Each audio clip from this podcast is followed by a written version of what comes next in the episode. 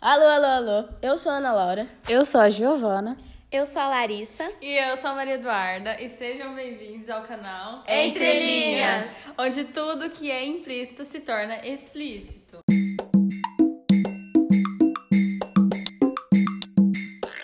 Meu Deus, o pavor dos vestibulandos. Se você está cursando o ensino médio, provavelmente já ouviu falar do livro Mensagem. E se não, pode ter certeza que vai ouvir.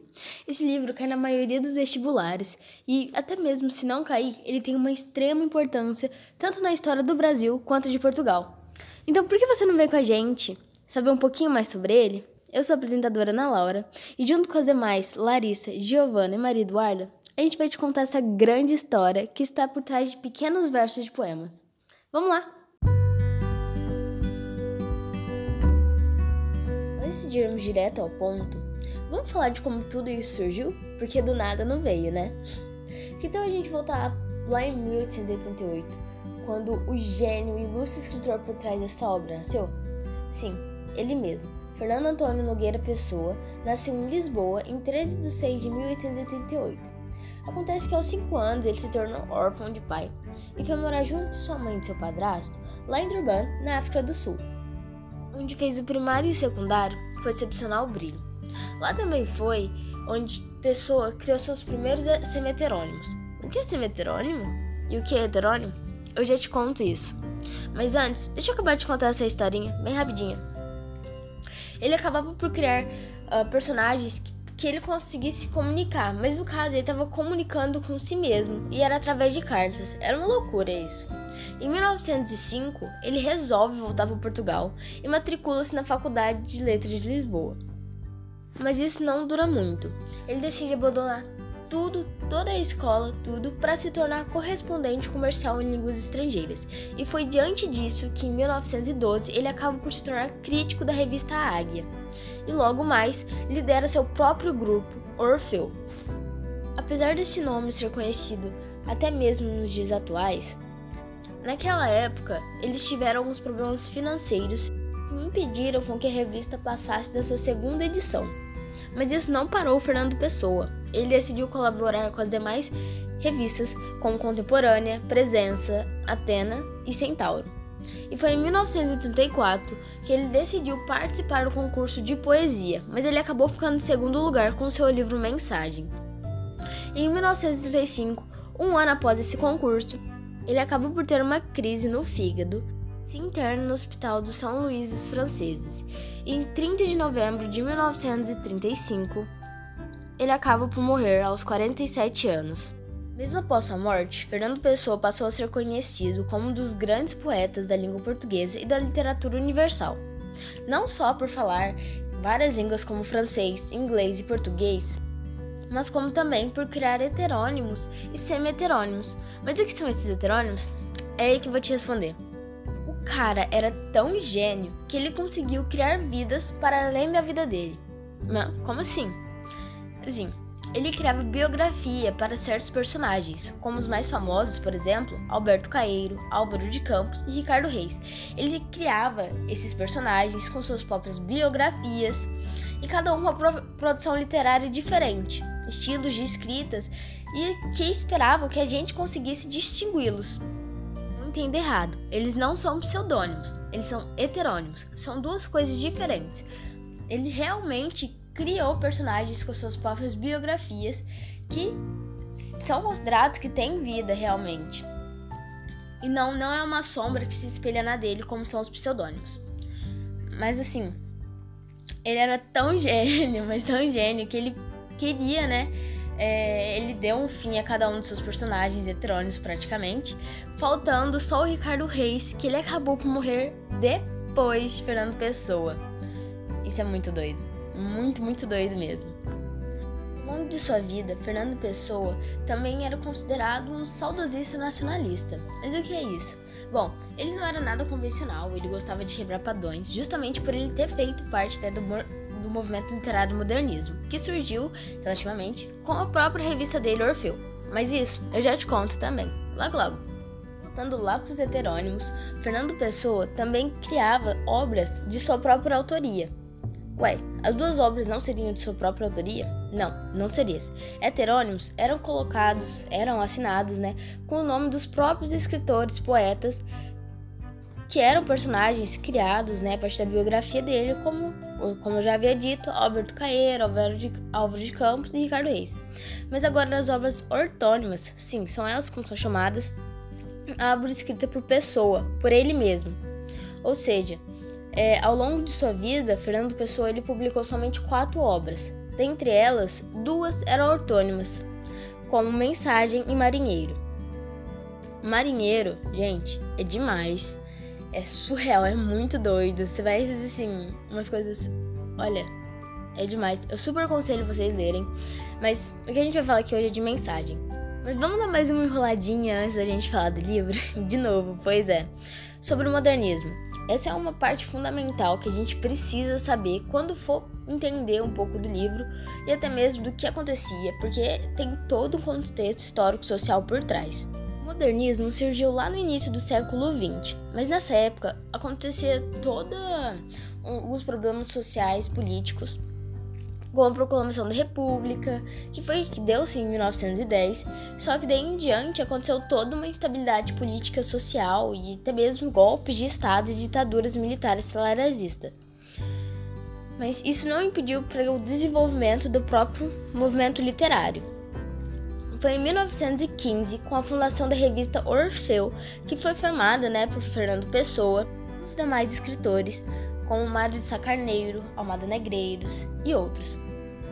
Mas bom, eles vinham para chegar assim, chegar chegando, como é que fala hoje em dia, né? Eles chegam para romper com tudo, para acabar com os padrões. Eles eram considerados até mesmo revolucionários, para trazer algo uh, fora do normal.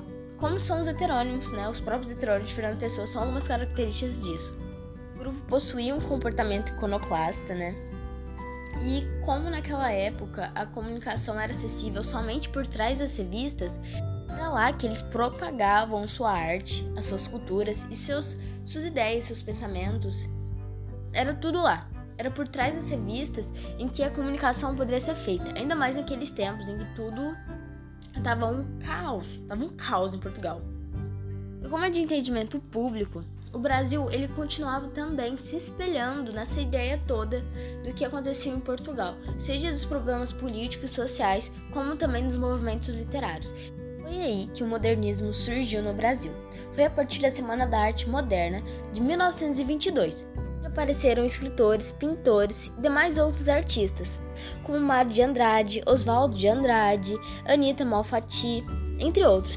Daí em diante, o modernismo começou a se espalhar pelo mundo. Mas não teve só uma geração. Na verdade, Orfeu foi só a primeira dentre três. Eram compostos, além da revista Orfeu, a da Presença, que tinha como principais escritores Branquinho da Fonseca, José Régio e, e João Gaspar Simões.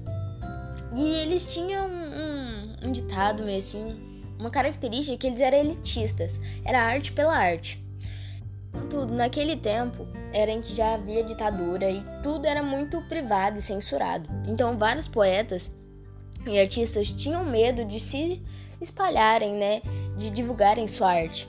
É nesse momento em que Portugal precisava ter um, uma visualização um pouco maior sobre as possibilidades como a arte que tinha, justamente por causa de todos aqueles problemas políticos sociais.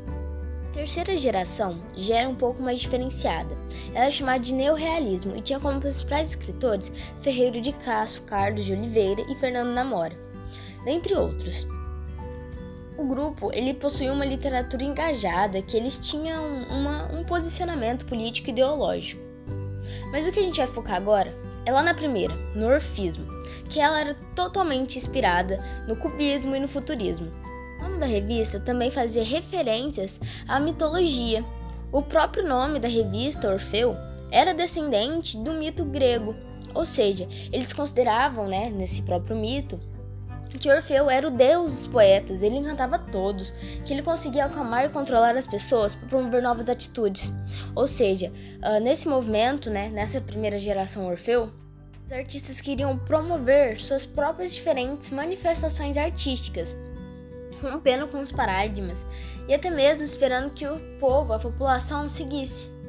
Agora que você talvez tenha uma noção um pouquinho maior de como era toda essa contextualização de Portugal e de como se deu toda essa literatura modernista por os livros de Fernando Pessoa e por os demais autores, vamos falar um pouquinho do livro? Um breve resuminho agora. A obra Mensagem, ela trouxe tona vários outros discursos que constituíram a identidade de Portugal. Era isso que o Fernando Pessoa ele queria. Queria trazer essa identidade de Portugal. Até porque o livro Mensagem originalmente era para ser chamado Portugal, pois traz toda a história e de como algumas coisas aconteceram no decorrer dela, principalmente aquela crença do Quinto Império, de como ela teve influência na história dos portugueses. Salta-se também que o livro ele é cheio de rituais e símbolos que precisam, assim, que exigem, na verdade, as cinco qualidades ou condições para que eles sejam entendidos, né? Sejam de possível entendimento. Em conta que o Fernando Pessoa resumiu oito séculos de Portugal em pequenos poemas, em uma obra de 44 poemas que trouxe toda, né, toda, todo um resumão da história, mas que por trás, na verdade, tem muitos detalhes e é que assim impressionável. E por isso, né, é importante que tenha essas cinco condições como simpatia, intuição, inteligência, compreensão, e a quinta, que assim não é muito definida, mas que seria a graça ou a mão do supercógnito, ou até mesmo o conhecimento e a conversação do Santo Anjo da Guarda. Os poemas do livro são organizados para formar, né, para compor uma epopeia fragmentada, mas que acaba se formando um teor épico a Portugal, que traça toda a sua história, como eu já havia dito, e exalta o nacionalismo místico de caráter sebastianista de Pessoa. O livro ele é dividido em três partes: o brasão, que ele representa um símbolo da nobreza e da sua essência.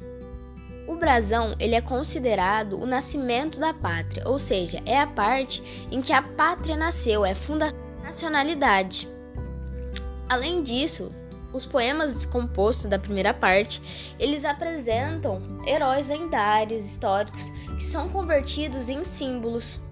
Agora, já na segunda parte, denominado Mar Português, é quando se já tem a realização da pátria, ou seja, é o apogeu da nação portuguesa descobrimentos, ou seja, os poemas eles eram inspirados no heroísmo, na luta, para ter para assim, quando eles iam desvendar os mares, eles vinham, né, quando logo depois de achar algum, algum país, um continente novo, eles eram considerados heróis do mar. Eles eram, sim, os descobridores. Eles conheciam o desconhecido. Já na terceira e última parte, o encoberto. Era a morte da pátria, ou seja, Portugal caiu. Mas ele acabou por renascer. Mas nesse renascimento, né, eles tinham a morte das energias de Portugal, ou seja, assim, Portugal caiu, tá lá no abismo, até que faz relação, né, com um dos poemas de tempos, dos tempos, né, da parte dos tempos, que fala disso, que Portugal tá no abismo, mas não sou eu que vou falar isso pra vocês, vai ter uma análise mais aprofundada sobre isso. Tendo em vista que Portugal caiu, tá no chão, e que toda hora tá falando do sebastianismo, coisas assim, que é o que fala, né, no, na, na, terceira parte encoberto, eles fazem alusão do Quinto Império. Eles têm uma crença tão forte que o Quinto Império, o lugar, né, em que tudo que eles querem, tudo que eles sonham, seu poder, seu apogeu novamente, sejam construídos e estão justamente nesse Quinto Império. E são eles que são eles, eles consideram Portugal, eles mesmos são o Quinto Império, o lugar que todos almejam. Agora eu vou parar de dar spoiler e vamos direto para as análises. A gente vai analisar da primeira parte Dom Afonso Henriques, da segunda parte Epitáfio de Bartolomeu Dias e da terceira parte poemas compostos do capítulo Os Tempos, Noite, Tormenta, Calma e Antemanhã. Sem mais delongas, que os jogos comecem, ou melhor, que as análises comecem.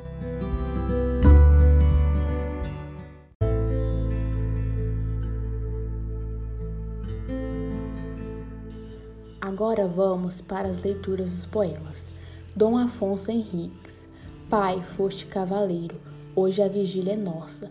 Dai-nos o exemplo inteiro e a tua inteira força. Dá contra a hora em que, errada, novos infiéis vençam. A benção como espada, a espada como benção.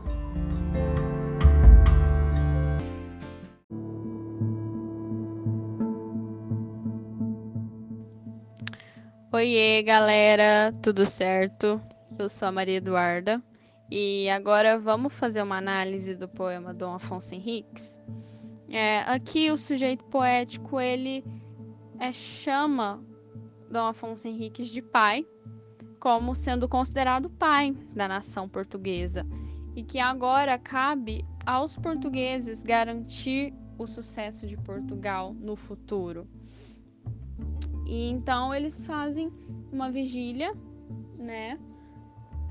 Como se o rei fosse uma figura divina, pedindo para que lhes dê o exemplo inteiro e a tua inteira força, né? A força que ele teve para lutar pela nacionalidade portuguesa. E que ele haja contra os infiéis. E os infiéis seriam as pessoas que poderiam levar Portugal para um futuro mal sucedido, né? E sendo a benção, a espada e a espada a benção, né? A espada seria o que nos leva a ganhar uma batalha, é o que nos leva a ganhar uma batalha. Assim como a bênção de Deus ajuda a ultrapassar a batalha da vida, né? Nos ajuda.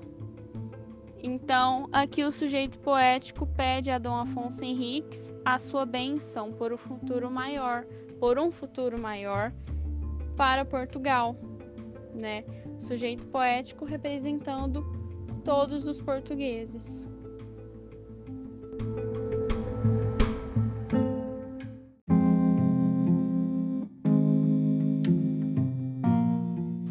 Epitáfio de Bartolomeu Dias.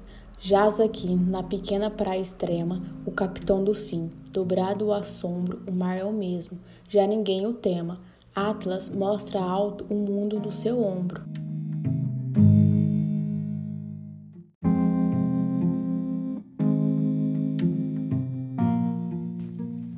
Bom, gente, vamos fazer uma análise sobre esse poema Epitáfio de Bartolomeu Dias? É... Primeiramente, epitáfio é uma frase que costumam colocar sobre o túmulo de uma pessoa para homenageá-la.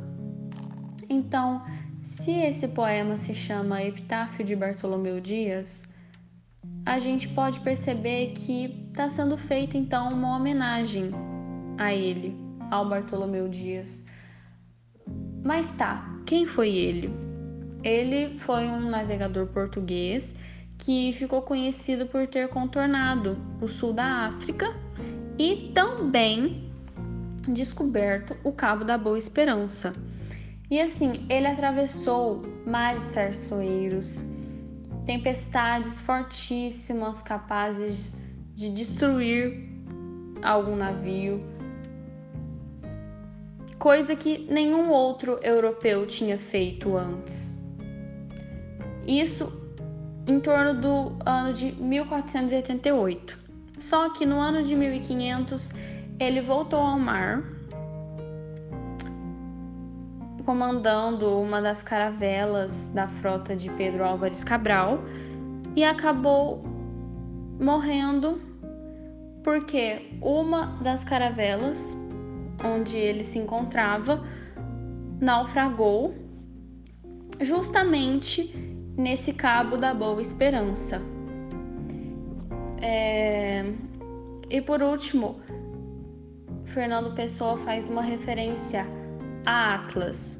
Atlas era um titã, um gigante, que foi condenado por Zeus a carregar o mundo em suas costas, no seu ombro.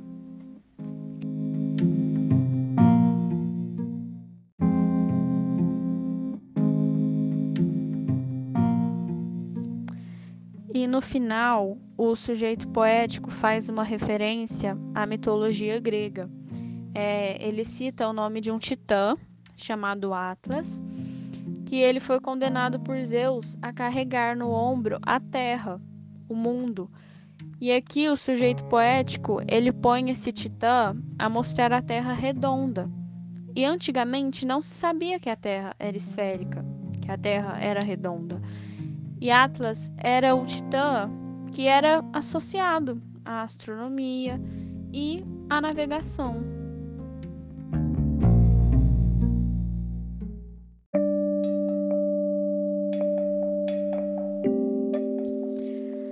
Poema Noite. A nau de um deles tinha se perdido no mar indefinido. O segundo pediu licença ao rei de, na fé e na lei da descoberta, ir em procura do irmão no mar sem fim e a névoa escura. Tempo foi, nem primeiro nem segundo, volveu do fim profundo do mar ignoto a pátria por quem dera. O enigma que fizera. Então o terceiro a el rei rogou licença de os buscar, e El Rei negou. Como a um cativo, o ouvem a passar os servos do solar, e, quando o veem, vem a figura da febre e da amargura, com fixos olhos rasos de ânsia, fitando a proibida azul distância. Senhor, os dois irmãos do nosso nome, o poder e o renome, ambos se foram pelo mar da idade, a tua eternidade, e com eles de nós se foi, o que faz a alma poder ser de herói. Queremos ir buscá-los desta vil, nossa prisão serviu. É a busca de quem somos, na distância de nós e em febre de ânsia. A Deus as mãos alçamos, mas Deus não dá licença que partamos.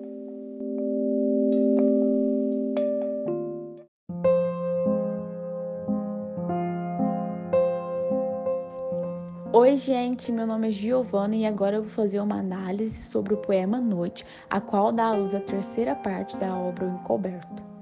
Então, a história é basicamente sobre três irmãos, Gaspar, Miguel e Vasco, em que Gaspar vai explorar as costas do Canadá e não volta.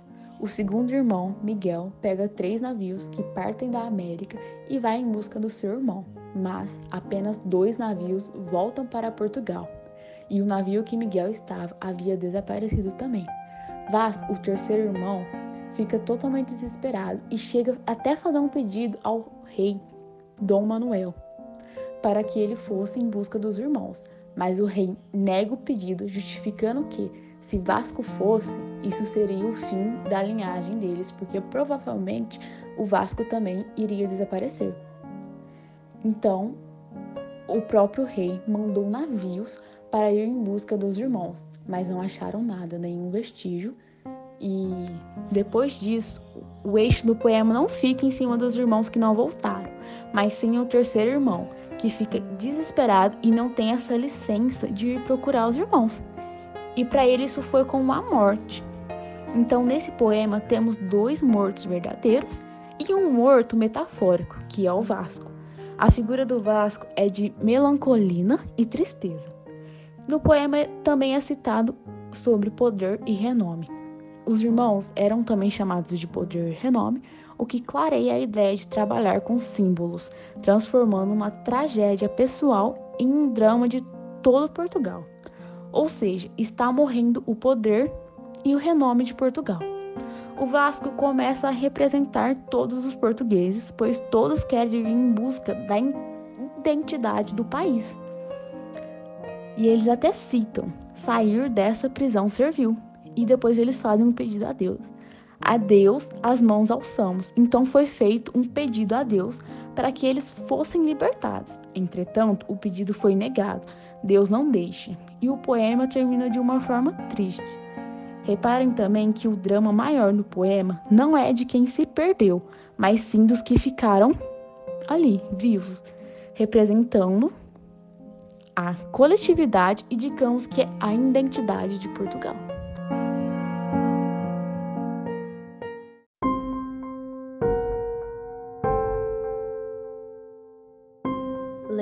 Do poema Tormenta, que jaz no abismo sob o mar que se ergue.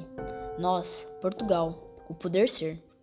Que inquietação do fundo nos soergue, o desejar, poder querer.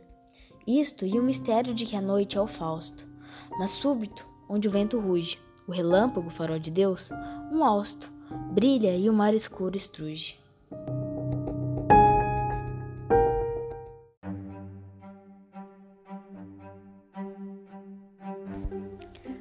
Pessoal, eu sou a Larissa e agora eu vou explicar e fazer análise do poema Tormenta. Então, galera, o poema ele começa com uma pergunta retórica sobre o que é que tem no fundo do mar. Que coisa é aquela que está no fundo do mar que está se erguendo, ou seja, que está se levantando?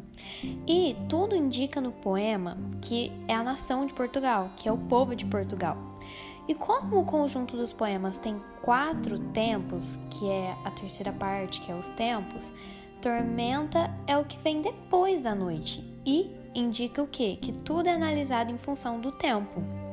Ou seja, indica cada poema é analisado em determinada época. Cada um se passa em uma época. Então, que o o Tormenta, ele indica o quê? Que ele passa na época, tipo assim, Portugal, numa época que Portugal tava tava assim, bem difícil, sabe? É, eles estavam na época, de forma extrapolada, eu vou dizer, eles estavam no fundo do poço. Ou seja, eles estavam, ó, bem para baixo.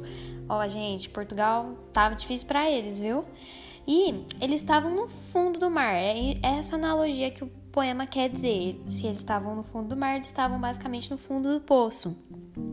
Então eles estavam excluídos, esquecidos, ou seja, as outras nações nenhuma nação lembrava deles, eles estavam excluídos, ninguém falava, nossa, Portugal, aquela nação forte.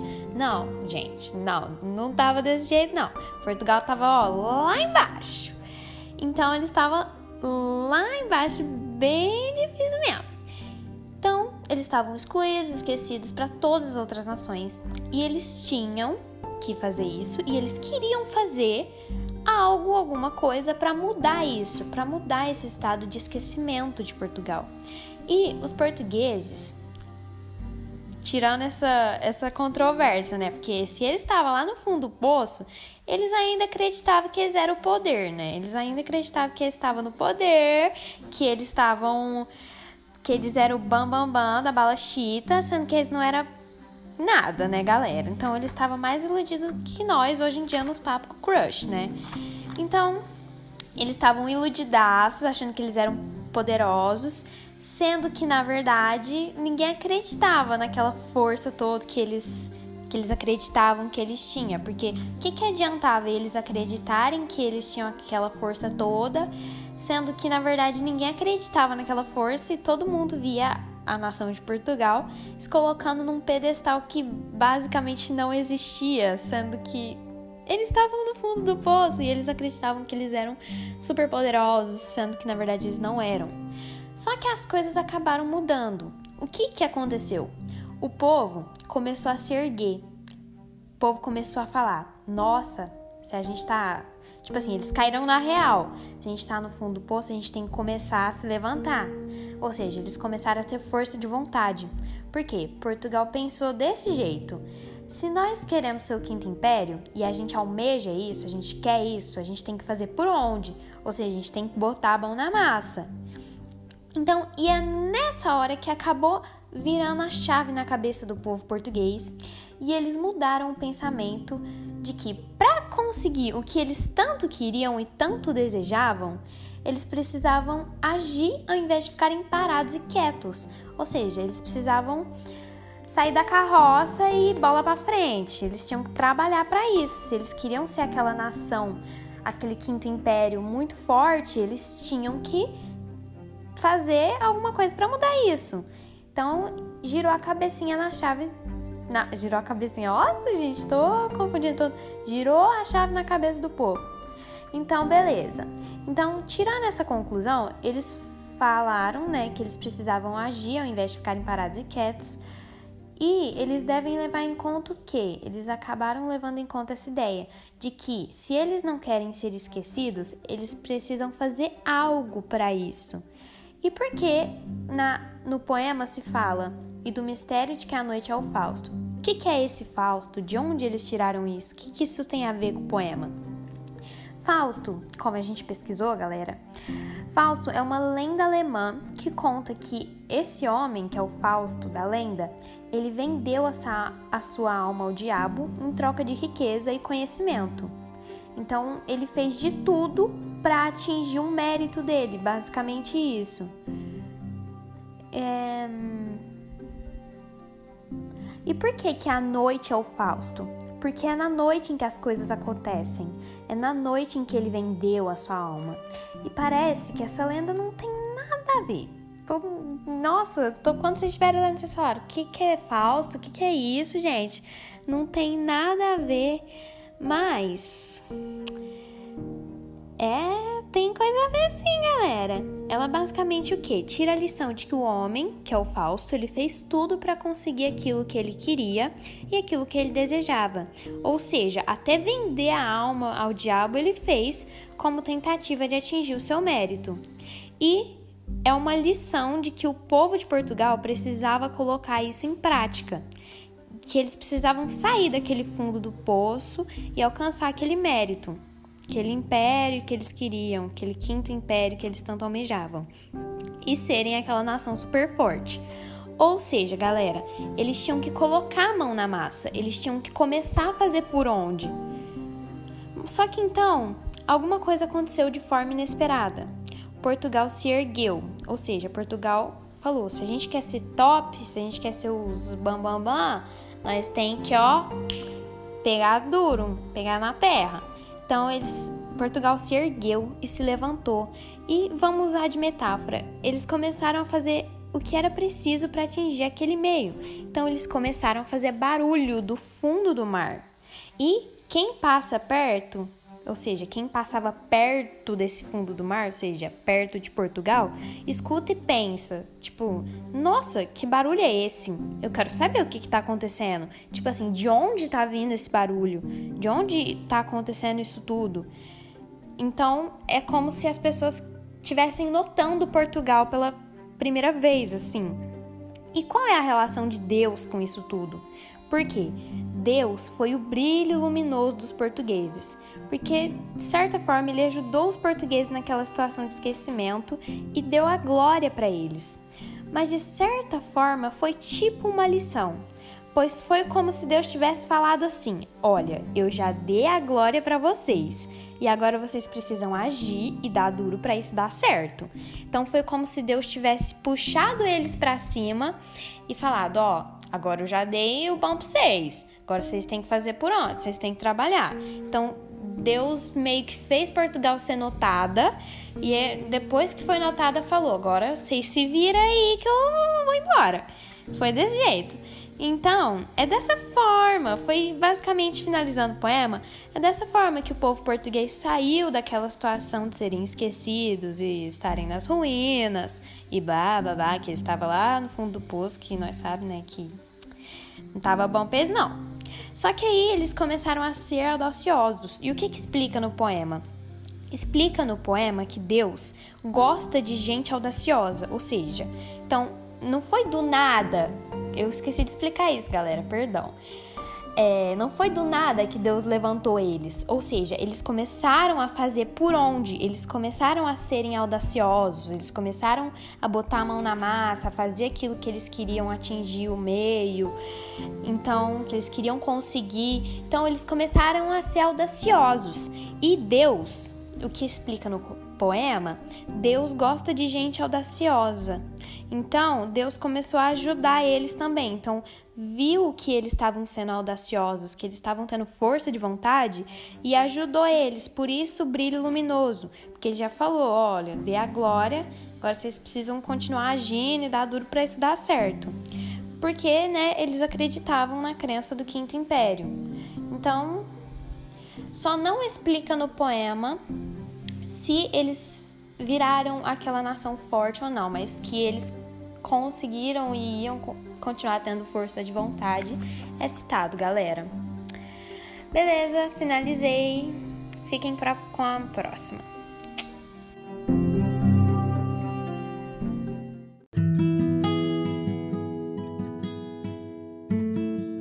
Leitura do poema Calma, Que costa é que as ondas contam? E se não podem encontrar, por mais naus que haja no mar? O que é que as ondas encontram e nunca se vê surgindo? Este som de um mar praiar, onde é que está existindo? Ilha próxima e remota, que nos ouvidos persiste, para a vista não existe. Que nau, que armada, que frota, pode encontrar o caminho? A praia onde o mar insiste, se à vista, o mar é sozinho? Haverá rasgões no espaço que deem para o outro lado, e que um deles encontrado, aqui onde há só sorgás, surge uma ilha velada, o país afortunado, que guarda o rei desenterrado em sua vida encantada?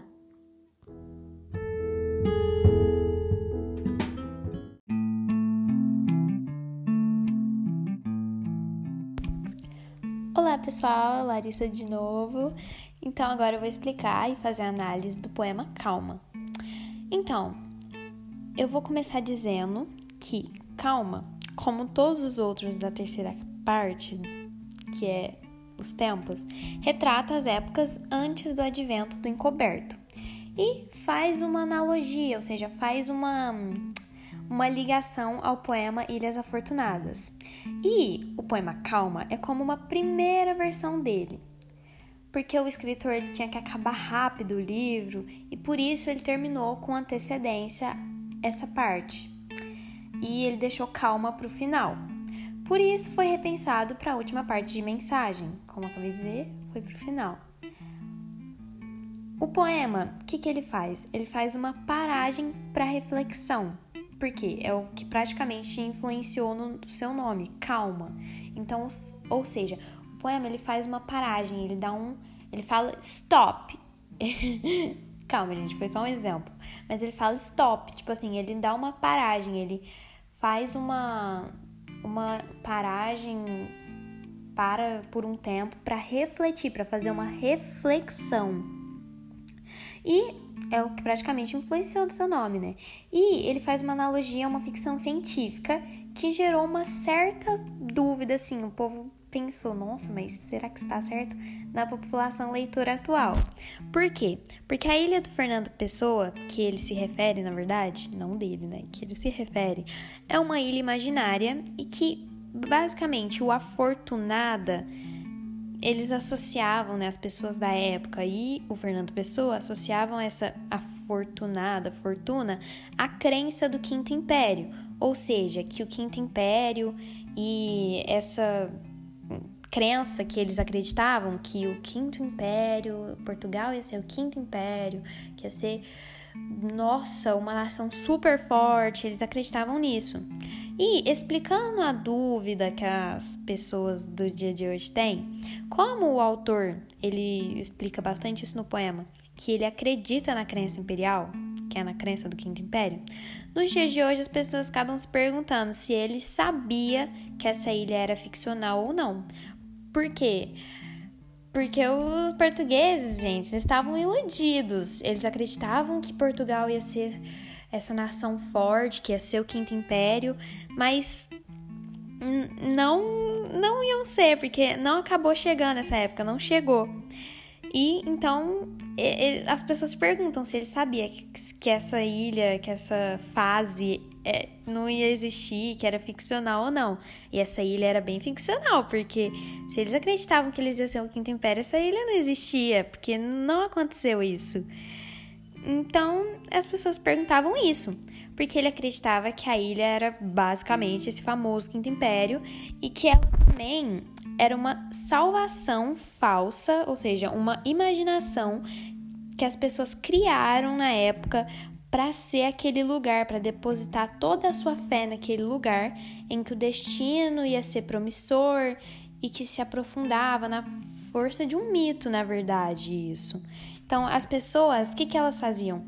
Elas colocavam na imaginação delas que essa ilha, que esse lugar era uma salvação, ia ser uma salvação, que era uma um lugar onde o destino, o futuro ia ser promissor, que ia ser um lugar que ia tirar todas as dúvidas das pessoas, ia ser um lugar de paz, de felicidade. Então, ou seja, os portugueses, eles criaram muita expectativa nessa ilha. Igual a gente criando expectativa com o crush, gente.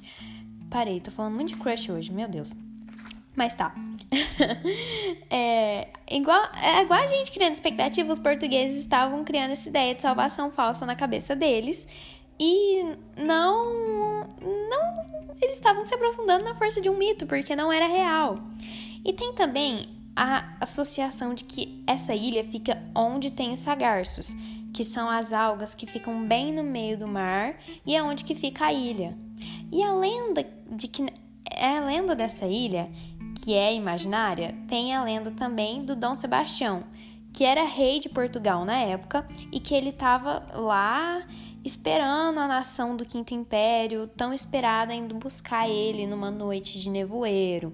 Essa é a lenda, que ele estava lá esperando as pessoas irem buscar ele numa noite de nevoeiro e que era a nação do Quinto Império, a nação forte, aquela nação poderosa que ia buscar ele.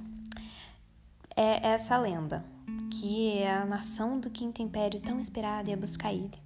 Finalizando a análise, basicamente, pessoal, a ilha ela é uma ilha de pensamento, porque ela é uma ilha imaginária e que não existe, não existiu e que não tem quinto império nela. Porém, a população portuguesa e o escritor, basicamente, eles acreditavam nessa crença, sendo que essa crença não existia. Então, eles estavam fundando essa certeza em um mito. Finalizei, galera.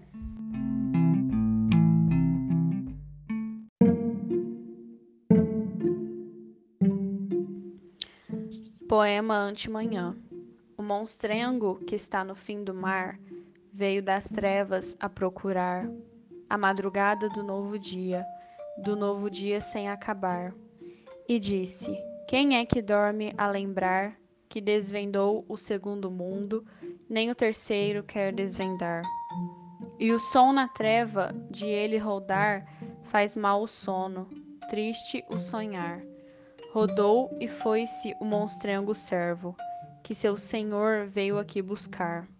Que veio aqui seu senhor chamar, chamar aquele que está dormindo, e foi outrora senhor do mar.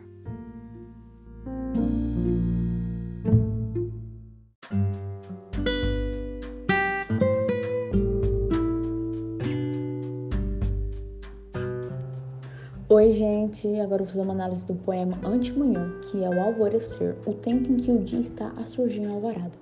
Este poema é equivalente da Europa, e ele representa o quarto império intelectual. E ele surgiu basicamente porque depois da noite a alma decide em tormenta sair do estado em que se encontra, o que leva à calma, resultante da sua decisão. Agora segue-se o nascer de novo dia, numa antemanhã, que levará a um futuro ainda desconhecido. É, nesse poema, o autor, Fernando Pessoa, resgata uma figura simbólica para servir de interpelador de quem procura o encoberto. A gente também vê que aqui o monstrengo é diferente de quando no poema O Monstrengo, a segunda parte do mar português. É, atualmente ele é mais humano, rendendo seu simbolismo, parecendo menos vivo, e é iluminado por uma outra luz. Numa relação aos luzidas, conclui-se que lá é o Adamastor, que se transforma em cabo, sendo que aqui ocorre o contrário, sendo o cabo a realidade que se transfigura numa essência, a irrealidade. Então a gente repara que foi um relâmpago de Deus que iniciou este novo dia sem acabar. E um novo dia significa que uma nova era e um novo princípio. É, neste momento, o Monsengo fala e avisa, ao contrário das suas ações anteriormente. E aqui ele tem uma atitude motivadora e não assustadora, criando um caminho limpo e mais fácil, e não tendo nenhum obstáculo.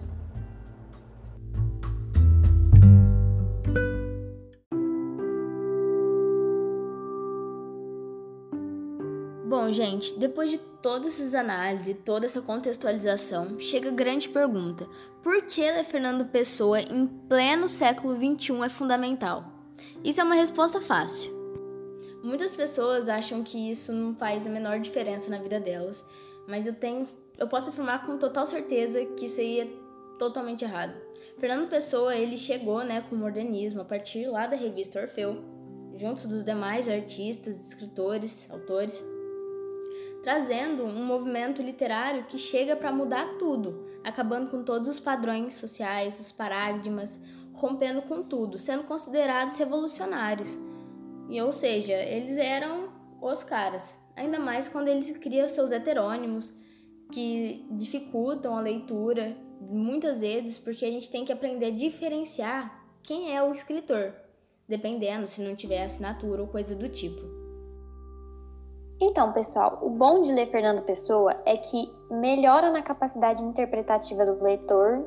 Então, você conseguir ler um livro desse, conseguir entender, você é crânio, porque aí você conseguiu entender e é muito difícil entender. E você adquire conhecimento das obras literárias. E só Fernando Pessoa ter criado personalidades diversas com seus heterônimos, com pensamentos e características diferentes, faz dele um conhecedor profundo da alma humana. Ou seja, ele tem muito conhecimento. Ele e os seus heterônimos constituem uma das obras mais importantes da literatura portuguesa.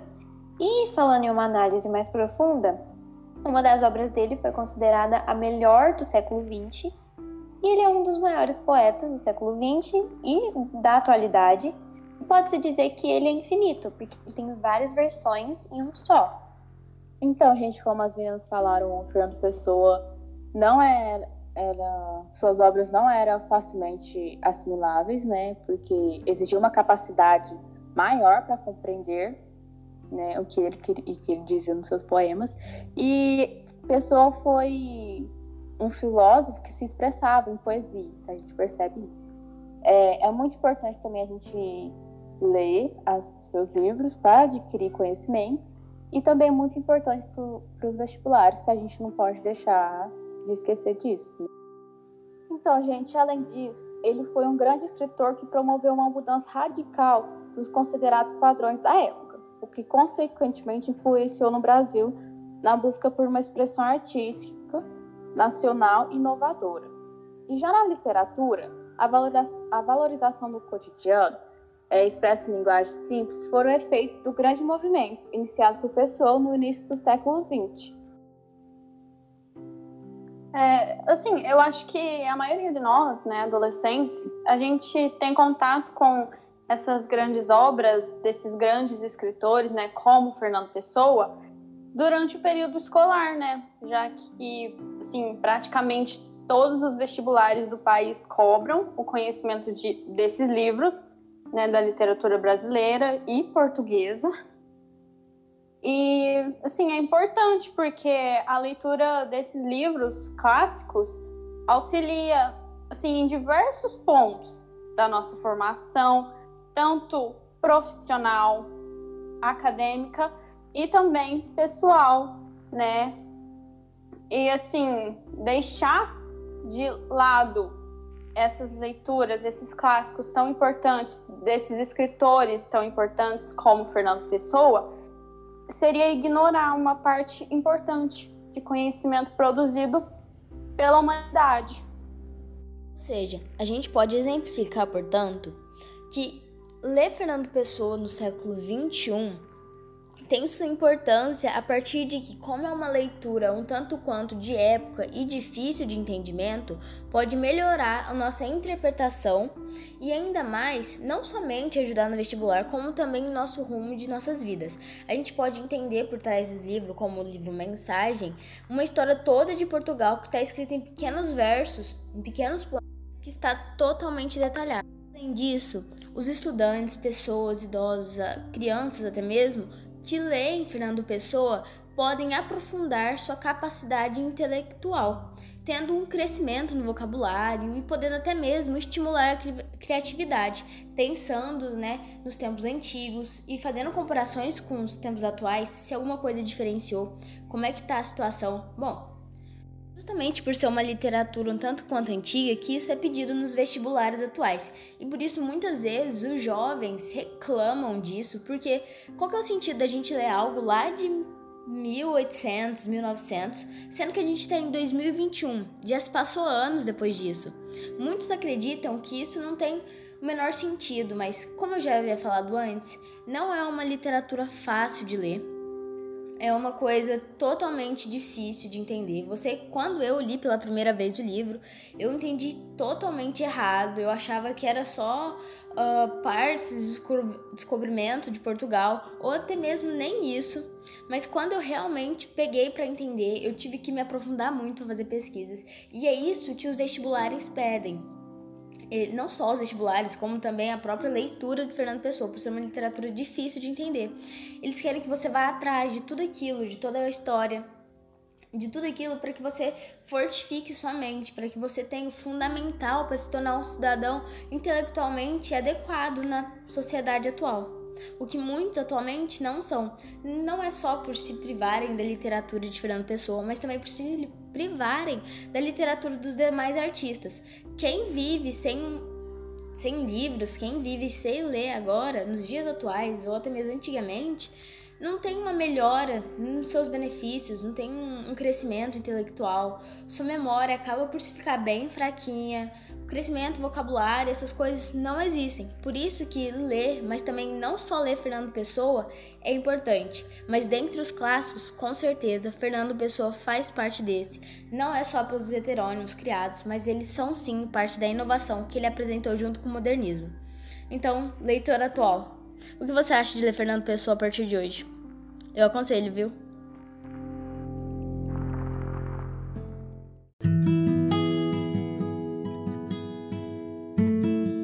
Caros ouvintes do podcast Entre Linhas presentes aqui, caso você não tenha entendido muito bem o que a gente quis falar, ou até mesmo queira se aprofundar um pouquinho mais para entender como que funcionava o modernismo, a vida de Fernando Pessoa e esse livro ortônimo incrível dele, o Mensagem, e até mesmo outras literaturas como Marinheiro, eu vou lhe apresentar alguns sites e alguns PDFs que podem te ajudar nesse melhor entendimento. Vamos lá! Olha, em primeiro lugar, eu achei um site super incrível que na, na verdade não é um site, é uma revista que ela chama Desassossego. Desassossego, sim. Que ela fala assim, uh, tem como título, no caso, Mensagem de Pessoa, uma, uma epopeia da modernidade. É totalmente incrível, engloba a maioria dos poemas, né, que podem ser analisados, mas também conta da história e caso você, o leitor de hoje, seja também de outro país ou gringo ou qualquer coisa, tem uma parte lá que explica em inglês. Então você pode também aprofundar a literatura portuguesa junto com a língua inglesa. Olha que incrível, não é mesmo?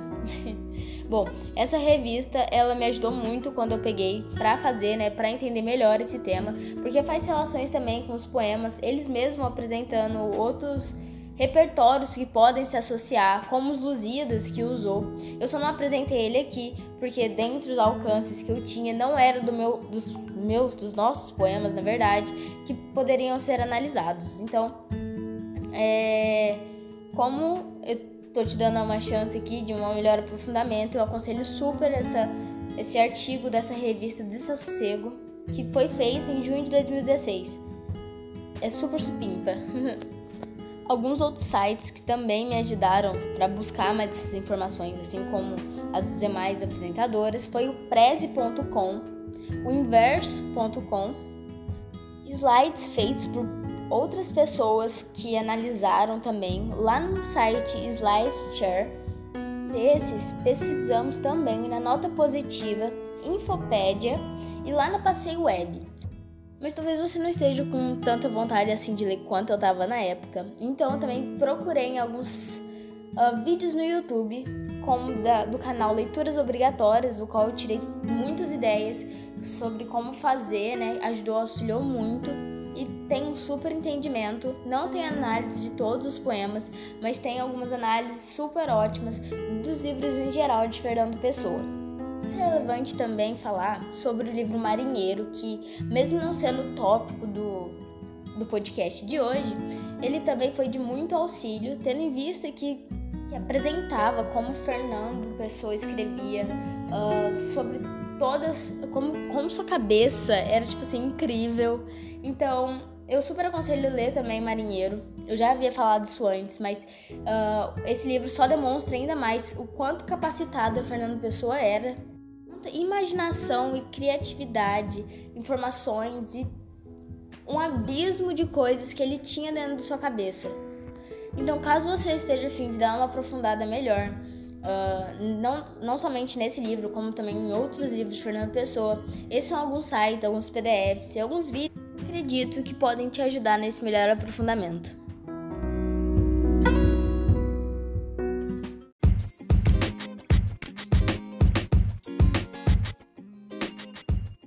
Gente, então foi isso. Obrigada por ter nos escutado até aqui e até uma próxima. Eu sou a Giovana. Eu sou a Larissa.